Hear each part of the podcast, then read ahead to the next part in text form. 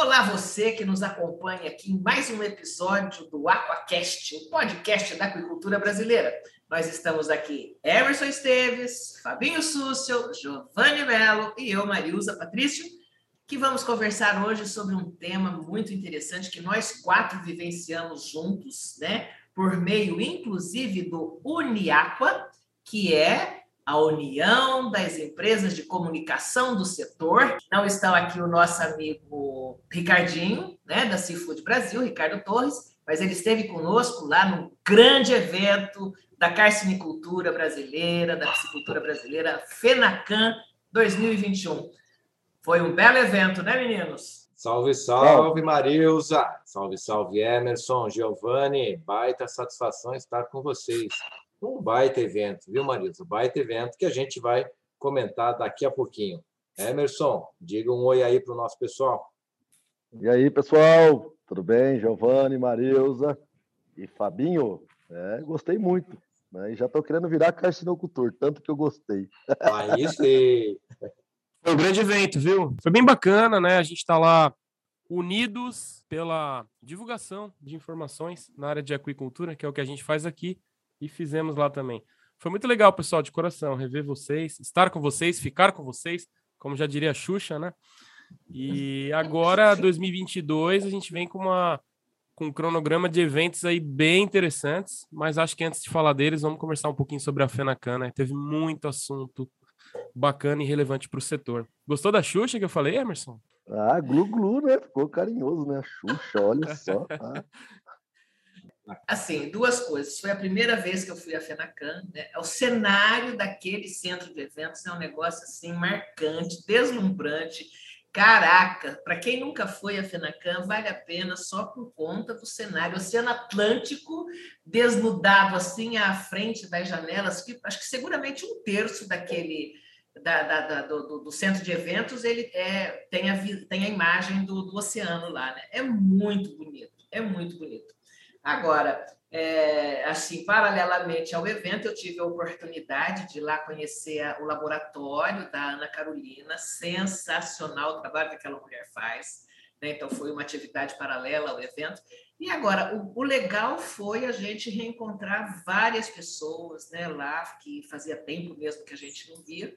E eu só acho que a gente devia ter marcado este episódio aqui, que a gente está conversando aqui agora, lá na FENACAM. Tentamos, Verdade. tentamos, tentamos e não deu certo. Né? Enfim, mas foi um evento maravilhoso. E aí, vamos ver vocês falarem, mas depois eu quero falar em especial da, da, da questão lá da gente, da Uniaqua.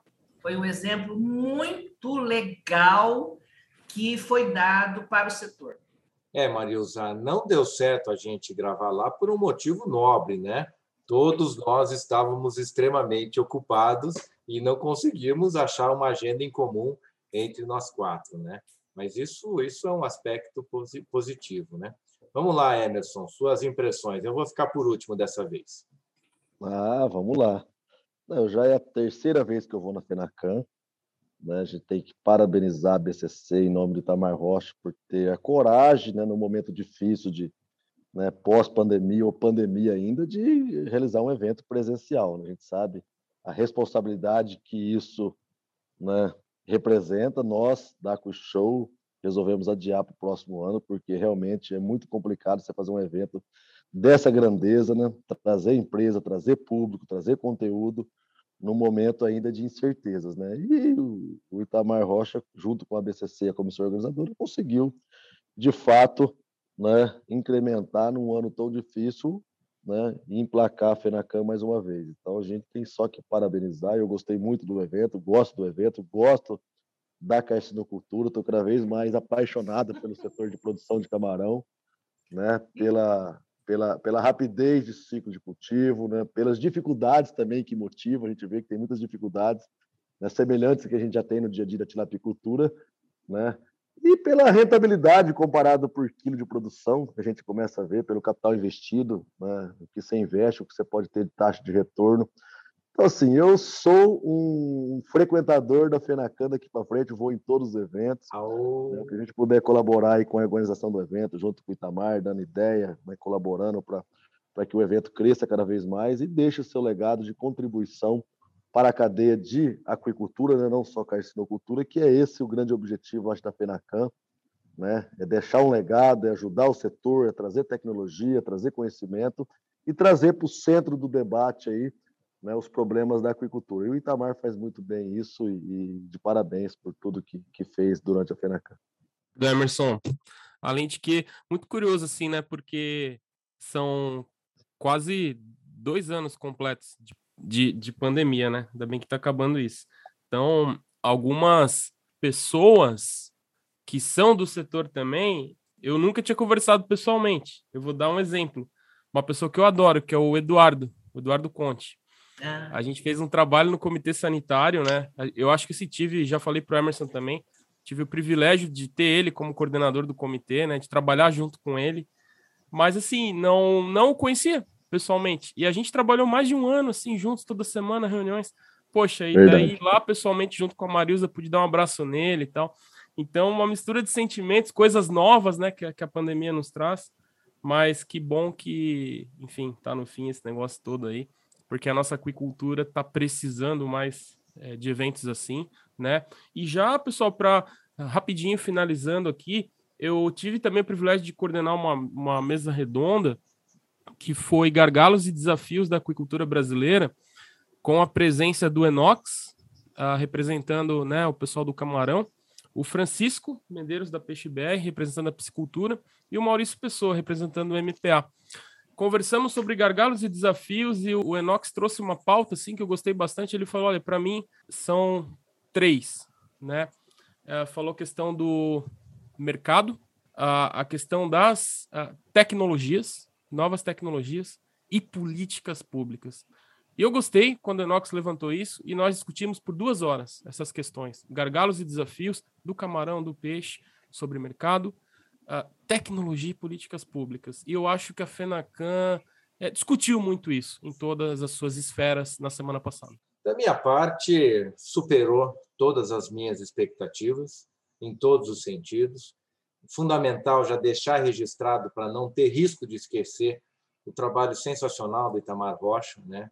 Eu admiro absurdamente é, esse profissional em todos os sentidos e foi muito raçudo, foi muito peitudo de encarar um evento nessa situação e fazer um evento tão bom quanto foi a Fenacan. Então já deixo registrado aqui meus parabéns ao Itamar e toda a equipe dele, né? A Neuma, a Bruna, a Fernanda, que foram muito, muito atenciosas em todos os sentidos, nos atenderam em todos os sentidos muito bem. Então, é por isso que a FENACAM é um sucesso, como, como sempre foi. Eu já não me recordo qual, de quantas FENACANs eu, eu participei. Claro que não foi a, a maior em termos de público, em termos de expositores, mas, diante das circunstâncias, foi uma ótima feira. Né? É, o público surpreendeu. Já na abertura, já fiquei com aquela sensação: meu, vai ser um sucesso, porque o auditório estava praticamente lotado, poucas cadeiras vazias se, se via no auditório. Né?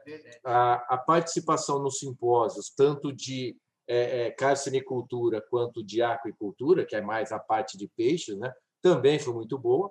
E a parte de feira. A parte da feira foi sensacional todos os estandes movimentados, corredores movimentados, né? participação, a gente viu muita gente fechando o negócio. No último dia, eu conversei com vários expositores, todos eles deram um feedback muito positivo da feira, né? saíram de lá super satisfeitos com, com o resultado da feira. Então, isso é algo muito importante, né? porque o expositor vai para marcar presença, para deixar sua marca em evidência, mas também para fazer negócio. Né? Então, de todos que eu conversei, esse aspecto foi, foi muito positivo.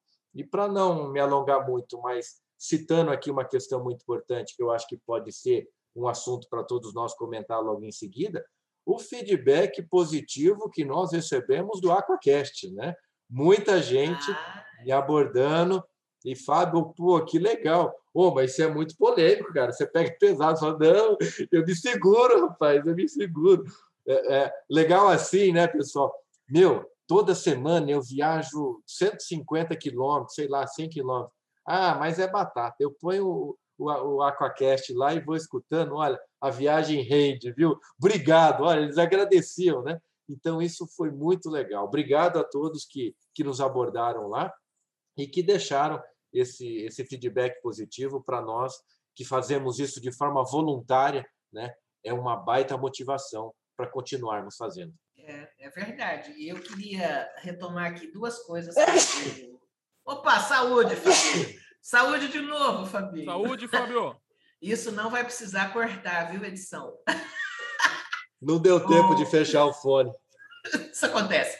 O que eu queria falar, sim, você falou do Eduardo Conte, Giovanni, mas eu quero falar do Eduardo Schultz, que é seu contemporâneo, né? estudou com você. Fazia anos que eu não vi o Eduardo, eu conheci o Eduardo quando ele era do, do Ministério ainda, e desde que ele saiu, eu nunca mais tinha visto o Eduardo. É um camarada assim que a gente mantém contato, nasceu o filhinho dele recentemente, e eu fiquei muito feliz de encontrar o Eduardo lá na FENACAM, né? E quero retomar um assunto aqui muito interessante do seu daquela mesa redonda que você é, coordenou, mediou, também vindo do Enox, que é a visão que ele tem da assistência técnica, né? É, é, muito diferente de tudo. Ele colocou lá, né, Giovanni? Você vai poder falar um pouco mais, que ele não concorda que essa questão da assistência técnica tenha que ser feita pelo governo, né? É, da forma como ela foi concebida hoje em dia. Ele não concorda com isso. É uma visão que eu achei interessante, né? diferente do que a maioria de nós temos aí em relação às responsabilidades, aos resultados que a assistência técnica pode promover no setor. Mas ele entende o seguinte: caraca, o, o empreendedor ali ele vai ganhar dinheiro com a atividade. Então, ele tem que investir na capacitação, porque o retorno é dele, não é do Estado né? Foi bem uma, uma coisa diferente ali que eu falei, é. Sobre alguns aspectos, ele tem razão. A gente já fez um Aquacast com essa finalidade, com esse tema aqui. É, falamos da questão da municipalização, da terceirização das responsabilidades, né? que a extensão rural, enfim, a extensão não existe, mas e ele veio com essa visão que eu achei bem interessante mesmo. Então, sai um pouco do aspecto assistencialista que todos nós ah, achamos, enfim, que o Estado deve ter aí para atividade. Achei interessante. Marisa, perfeito. Tanto que na mesa redonda, depois da fala dele, eu citei os projetos de integração, onde, dando exemplo, é, indo um pouquinho para o oeste do Paraná, onde Copacol, Cevale, por exemplo, nos modelos de integração, além de ração a levinos, é, fornecem assistência técnica, né? E isso não é público. E, então, isso é um modelo privado, que essa assistência técnica está sendo paga, de certa forma, pelo peixe que está sendo produzido. É um assunto interessante, a gente poderia voltar a falar dele aqui, mas tem um Aquacast gravado sobre isso, né, que é a extensão rural e aquícola e pesqueira no Brasil. Mas, enfim, é uma reflexão mesmo, né, porque o Estado. Ah, difícil, né, o Estado dar conta dessa assistência técnica que a nossa aquicultura, que vai se tornar gigante, precisa, né? A gente precisa é, de um verdadeiro exército de especialistas junto aos produtores, né? E é difícil o Estado dar conta disso tudo. Então foi bem interessante a fala do Enoch, sim, nesse sentido. É, uma coisa que, que me deixou marcado na FENACAM foi a questão do momento que a Caixa de Agricultura vem passando, né? de, de margem, inclusive, né? problema sanitário que preocupa muito a todos os produtores, né? A gente vê as dificuldades que tem em produzir, principalmente sistemas mais intensivos, né? É, e o custo, né? Comparado ao preço de venda com a margem muito pequena e estreita. E outra coisa que me chamou a atenção foi né, o cultivo de camarão já em água doce, né? Já saindo do, da, do litoral, da região ali e avançando para dentro do, do, do, Nordeste ali de fato, né? E produzindo camarão em água doce, água de salinidade zero praticamente, que isso também é uma tecnologia que permite hoje popularizar o camarão em qualquer região. Eu posso pegar um viveiro escavado meu aqui, que eu tive, me corrija, Giovanni e Fábio, né, se eu tiver errado, mas o que eu pude observar lá é que se eu tiver um viveiro escavado aqui, eu posso comprar larva lá, trazer para cá, colocar aqui e ter cultivo de camarão. Não sei se a gente vai ter os mesmos resultados né, que uma água salobra, mas é possível criar camarão. Então, isso também é um ponto positivo que a Caixa Cultura vem desenvolvendo essa tecnologia. Porque eu me lembro que anos atrás aí era só em água salina aí de 15, 16 ppm acima, até 35, 40. E hoje não, já estão falando em salinidade praticamente zero, em água doce de fato, e estão desenvolvendo um pacote tecnológico para produzir camarão nessa água, né? E com bons resultados, alguns produtores lá com bons resultados. E outro ponto negativo que me chamou também a atenção, né, no evento, na carcinocultura, né, é a falta de padrão né, no modelo de produção da carcinocultura. Cada um faz de um jeito, cada um usa um sistema, cada um usa uma necessidade diferente, né? É, o produtor também, ele tem um bom resultado aí com 15 camarão por metro, daqui a pouco ele põe 35 porque quer ganhar dinheiro, quer né, é, a margem, né? Claro que a margem vai ser muito maior produzindo mais, Aí ele acaba tendo um problema de sanitário muito grande, com a necessidade um pouco maior, ele desanima, volta para trás de novo. Então, assim, a gente vê que não tem um modelo definido igual tem a tilapicultura hoje, o modelo mais padrão, por isso que a tilapicultura avança muito rápido. Então, a carcinocultura ainda não se encontrou, né? um modelo ainda muito desorganizado, muitos produtores também pequenos, a gente vê aí no, saindo mais da, das margens do, do, do, do, Nordeste, do litoral ali para dentro, produtor pequeno, sem licenciamento ambiental, né? A gente vê o Itamar defendendo um modelo de integração, uma empresa âncora, e eu tive eu e o conversa com ele lá, eu acho que nenhuma empresa âncora vai se instalar com o modelo que está lá hoje, que é o modelo praticamente das pessoas muito na, na, informalidade ainda, muitos pequenos produtores, então assim, precisa, é, eu senti uma falta de, de, organização muito grande na cadeia, né, por isso que a carcinocultura não vem desempenhando o que desempenhava 20 anos atrás, aí, né? a gente vem caindo em números, caindo em produção, e uma coisa que precisa também investir muito forte na carcinocultura é o consumo, né? É popularizar o camarão de fato aí para todo lado, né? Porque hoje o camarão a gente viu aí até o, o MST lá, o MSST lá sem terra, lá comendo camarão na xepa, na marmita. Então a gente vê que realmente os preços do camarão está muito acessível hoje lá no Nordeste, né? E a margem pequena. Isso desestimula quem está no setor, né? Quem quem está lá investindo no setor, porque estava acostumado com margens muito grandes, né? E a pandemia judiou demais da carcinocultura e o pós-pandemia vem judiando também. Então, assim, o, o, setor precisa se organizar agora e, e talvez vai começar a vivenciar um novo momento, igual a tilapicultura vem vivenciando, com margens cada vez menores. Então, buscar volume de produção com margens pequenas. Eu senti lá uma tendência que vai ficar na carcinocultura, que não vai ter mais aqueles anos dourados que o produtor ganhava aí 15, 20, 30 reais por quilo lá de camarão. Então a realidade hoje é outra. Me corrija, Fábio e Giovanni, que vocês são do mundo do camarão e eu não, mas é a visão que eu tive na Fenacan conversando com diversos produtores e pessoas da área. É, Emerson, a questão do cultivo em água doce, na verdade, não é tão simples assim, né? De se criar, por exemplo, aqui no, no Sudeste, não é? é o, que, o que acontece muito lá no interior do Nordeste é que realmente são salinidades menores que 0,5 e por isso são consideradas água doce. Mas tem salinidade 0,1, 0,2, 0,3 com alcalinidade com dureza super elevada, acima de 300, acima de 400 de alcalinidade, coisa que é muito difícil de encontrar aqui no estado de São Paulo, por exemplo. Né? Eu tenho um mapa é, da CETESB, de, de poços artesianos perfurados aqui no estado de São Paulo. Eu sei que a região de Franca, por exemplo, ali norte do estado de São Paulo, às vezes tem é, é, alcalinidade e dureza nesses patamares. Né? Agora, além da alcalinidade da dureza lá no semiárido, lá no interior do Nordeste, também tem é, um equilíbrio mínimo do tal do balanço iônico. Né? A salinidade não é só por conta do NaCl, do cloreto mais o sódio, e sim alguns outros íons que também se fazem presente nessa salinidade mínima, mas que permite fisiologicamente o bom desenvolvimento é, do camarão. Agora, é fato que tem, tem-se muitas águas desse tipo lá no interior do Nordeste.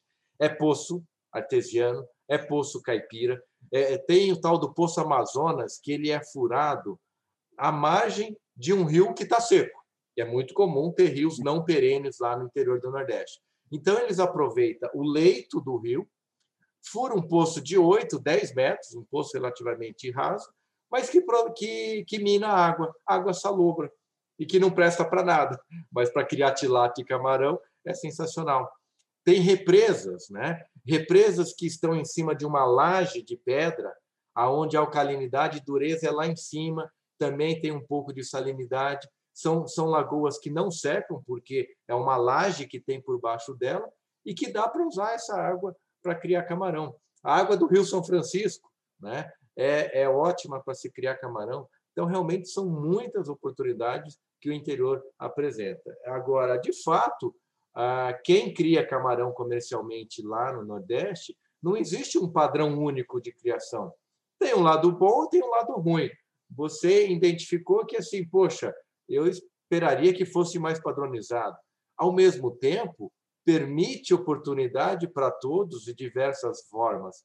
Vai de escolher as melhores estratégias. Se vai ser 10 por metro quadrado, 15, 20 ou 30, o mercado está comprador, o mercado está pagando preço bom. Então, tem essa flexibilidade de escolher estratégias diferentes e não ficar preso a, un, a uma única estratégia de produção.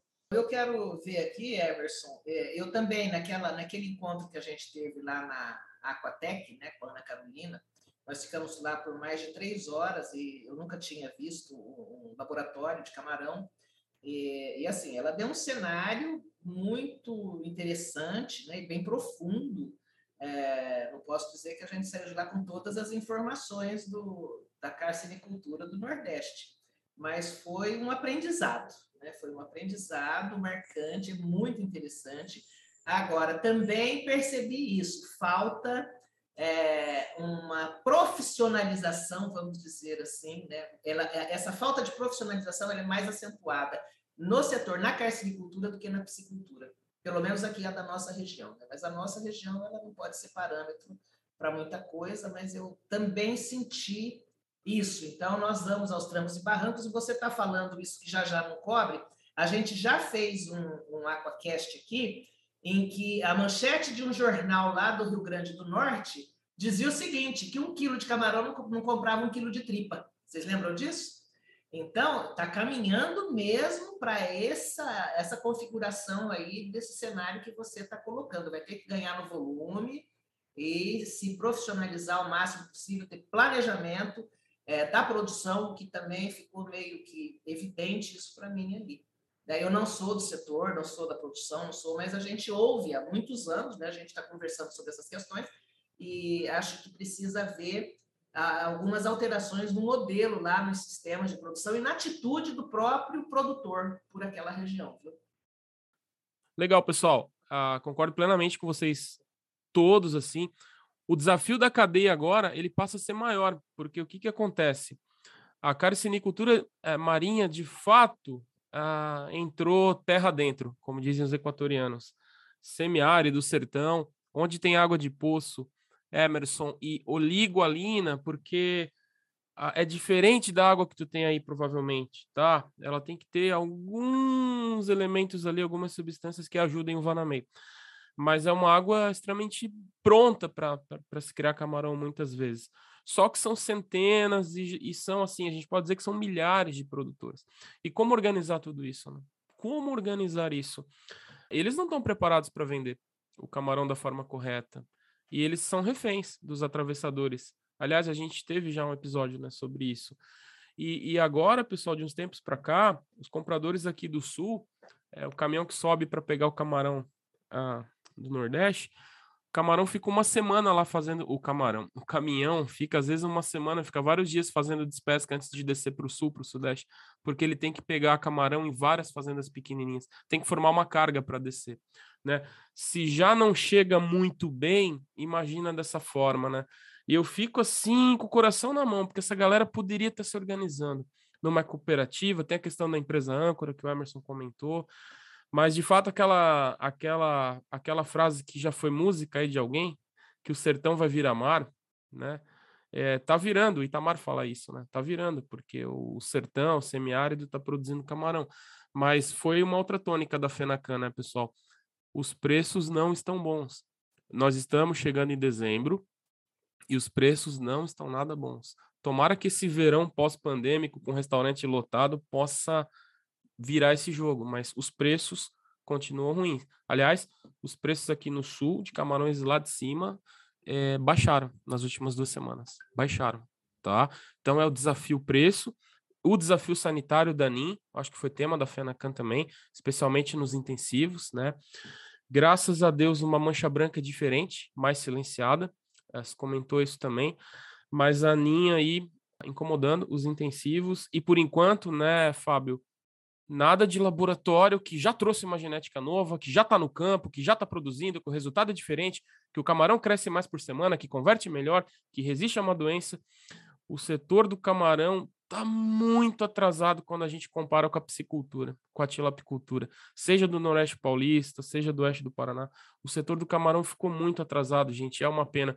Quando eu estava na graduação, no primeiro ano, no segundo, eu lembro dos gráficos de produção. O Brasil produzia muito mais camarão que peixe, muito mais, muito mais. O Brasil produzia 10 vezes mais vanamei do que tilápia quando eu estava na graduação. Vocês não me chamem Verdade. de velho, por favor. Mas assim, esse jogo virou. Hoje se produz 10 vezes mais peixe que camarão, gente. Assim, a gente está não se compara a genética da, da, tilápia hoje no Brasil com a genética do Vanamei. A tecnologia aplicada que vocês mostraram aí, vocês dois lindos, no Globo Rural, é mostrando, não tem aquilo lá no camarão mais. Então, enfim, ficaram muitas reflexões também, tá? É, e dessas reflexões todas aí, eu acho que passa assim, penso que as, as entidades representativas do setor, é, elas precisam ter, estudar como atingir esse objetivo de organização do setor e de profissionalização. É preciso que é, a gente tenta isso aqui pela associação, é, se bem que os nossos associados eles já têm esse nível, essa questão já está colocada aqui, né, dentro da, da, do sistema de produção, enfim, mas é, isso é preciso haver uma ação dos líderes das entidades aí do setor para que esta profissionalização chegue e se torne realidade. Acho que essa é uma das responsabilidades das lideranças da carcinicultura. Né? Penso é, isso. mas só a iniciativa privada não vai conseguir, viu, Marisa? O negócio é muito grande, tem muito produtor. Se não tiver uma ação conjunta com o Estado, né, município, setor privado, junto para fazer uma política pública adequada, uma assistência técnica adequada, aproveitar os técnicos das prefeituras que estão nos municípios. Se aí sim, eu, não concordo. A governança, com né? É, não é. concordo com o Enox que ah, a, assistência técnica tem que ser privada. Dependendo o caso, o modelo funciona. O Paraná funciona bem com as cooperativas, porque já tem uma estrutura, já tem um fluxo já contínuo em outras cadeias que já é organizado, tem recurso para isso. Mas você pega uma estrutura de camarão lá que nem o Itamar Rocha citou lá, que tem um município lá que tem 400 produtores pequenos de camarão lá. Então, se não tiver uma assistência técnica coordenada, junto com o Estado, junto com o município, junto com a iniciativa privada, políticas públicas adequadas para trazer esse pessoal para dentro da legalidade, para dentro do setor produtivo de forma coordenada, vai ser um favelão, é um em cima do outro fazendo tanque, criando camarão e nunca mais fica, nunca mais se organiza e cada vez mais difícil se organizar da forma que está sendo né, desenhada a carcinocultura naquela região. Então, assim, precisa de fato o governo intervir nesse momento e organizar toda a cadeia em parceria com a FENACAN e com a BCC e, e as entidades de classe. É. E, e, assim, acho que 2022 pode ser uma oportunidade para isso, né? já que a FAO declarou né, o ano internacional aí da aquicultura e da pesca, né? É, acho que pode haver aí algumas, algumas ações de governança no sentido de levar de resolver essa situação, porque precisa ser resolvida, porque senão nós vamos ficar sempre o país do potencial, né? inclusive na carcinicultura. Mas eu queria falar para vocês aqui, o, o Fabinho conversou já sobre a sensação que foi assim de constatar a, o quanto este Aquacast é ouvido. Muito legal, muito legal. Eu achei assim, foi uma experiência bacana, porque as pessoas abordavam no meio da feira, oh, posso fazer uma foto com você? Oh, você é a Marilza do, do Aquacast? A Marilza do Acuchou na Rede? Sim, né? Vamos Tá famosa. É, rapaz, é muito interessante isso. Quero colocar a realização do, dessa parceria aí da do Uniaco. Gente, aquilo foi muito legal, foi muito legal. Foi uma ação reconhecida. É, quem sabe não sirva de modelo aí no sentido de, de, da gente caminhar junto, né? De que unidos a gente é, tem melhores resultados e a gente vai mais longe efetivamente. Isso não é uma frase de, de para-brisa de caminhão, né? De para-choque de caminhão. É, não é para-brisa, não é para-choque. não é. Acho que essa é um, um, esse foi um exemplo bem bacana. O próprio Eduardo Conte veio lá nos felicitar por isso, né? E muita gente que passou ali pelo estande do Uniaqua. Foi uma experiência muito legal, achei. Foi, Marilza, foi sim, e foi uma demonstração prática, né, que partiu de nós mesmos, né? Não somos concorrentes de maneira alguma, pelo contrário, nós apenas temos como objetivo fomentar o setor produtivo e por que não fazer isso de mãos dadas, né? Então nós demos esse exemplo, né? Para quem não esteve presente lá na Fenacan e talvez não está entendendo muito bem o que é esse Uniaqua, né? Mas era um estande que contemplava é, quatro, quatro veículos de comunicação. É, o Apishow Brasil, a Aquaculture Brasil, a revista Cia Food Brasil e o canal Vaiaco. Né? Então, esses quatro veículos de comunicação estiveram juntos nesse stand por boa parte do tempo, outra, em outros momentos, cada um caminhando pela feira e apresentando esse nosso nobre tra trabalho de comunicação. E foi muito bacana também, além do feedback que nós recebemos da Aquacast, o feedback positivo do Uniapa. Né? Ana Carolina, por exemplo, da, da Aquatec, logo que ela entrou ali na feira, já deu de cara com o nosso stand. Fábio, me explica o que, que é isso daí, né?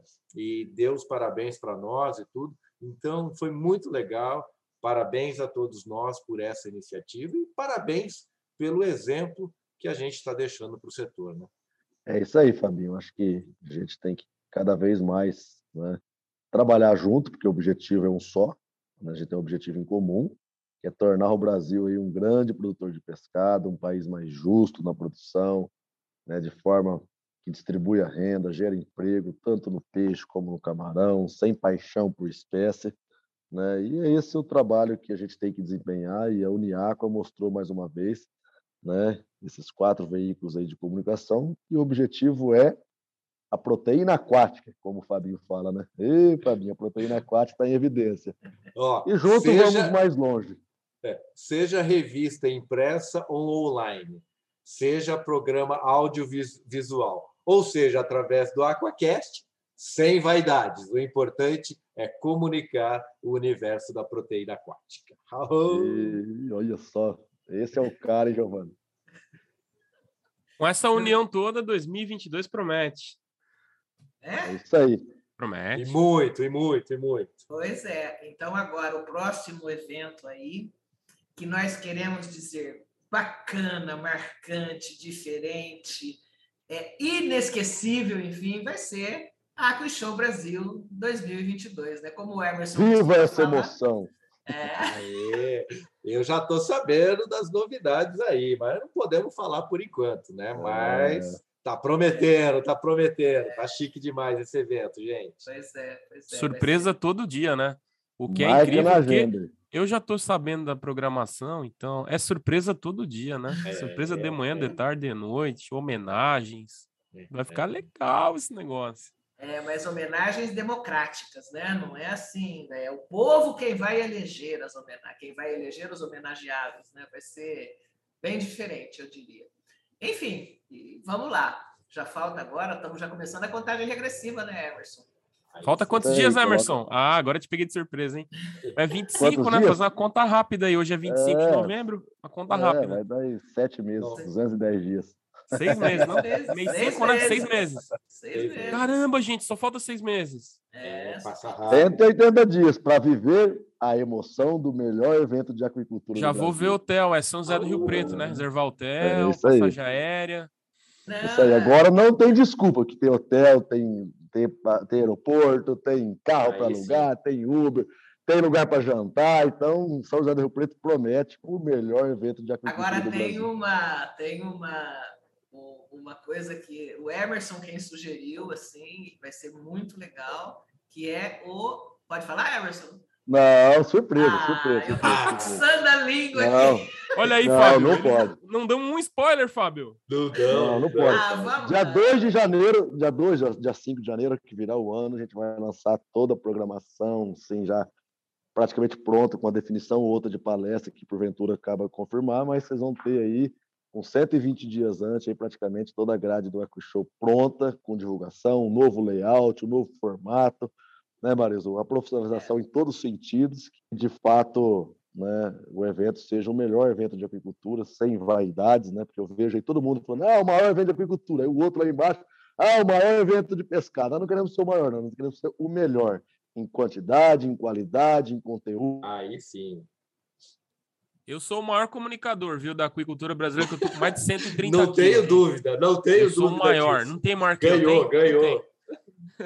Não, mas eu vou, eu vou adiantar uma coisa para vocês. Nós estávamos Ih, assim, olha aí. muito. Vou, não, vou, vou, não, esse Ah lá, não aguenta, não Nós aguenta. íamos fazer a confraternização, que é um dos pontos altos do evento, né? É, no mesmo local onde e vai ser, lá no Instituto de Pesca. Ontem a gente foi apresentado a um lugar muito bacana, lá no recinto de exposições, que fica do lado de cá da rodovia, mais para dentro da cidade. É o Rancho do Tropeiro. Oh, Gente, cabeceira Um o estacionamento para colocar 3, 4 mil carros se quiser. Um negócio top. É só a Quick Show tem isso, viu? o espaço lá da confraternização. Sensacional. Ontem O foi um prêmio- dia. Inovação Aquícola, né? Ah, e a sim, entrega para do entrega prêmio do Inovação prêmio. É. Opa, aí sim, aí sim. Muito legal, muito legal. Show de bola. Nessa, é, enfim, vai ser bem diferente, marcante, e estamos trabalhando muito para isso, né, Emerson? Meninos, ô, Giovanni, estamos gravando aqui quinta-feira, você tem que gravar a sua live, fazer a sua live daqui a pouquinho. É, Daqui a pouco Então- começa, gente. É isso aí. Vamos liberar Quando a gente é apaixonado pelo negócio, a gente não para, né? Vocês também têm trabalho aí pela frente, que eu sei. É, temos. Então tá bom, meninos. Então, Vamos que vamos. Beijo grande para vocês. Já estou com saudade de encontrá-los. O Emerson eu vejo praticamente todos os dias, mas já estou com saudade de vocês, viu? Vamos ver se a gente se encontra antes, né? Vamos. Então com tá. cerveja. Opa. Então tá, meninos. Valeu, Beijo. gente. Beijo. Abraço, Abraço, Tchau, a todos. pessoal. Valeu. Tchau, tchau.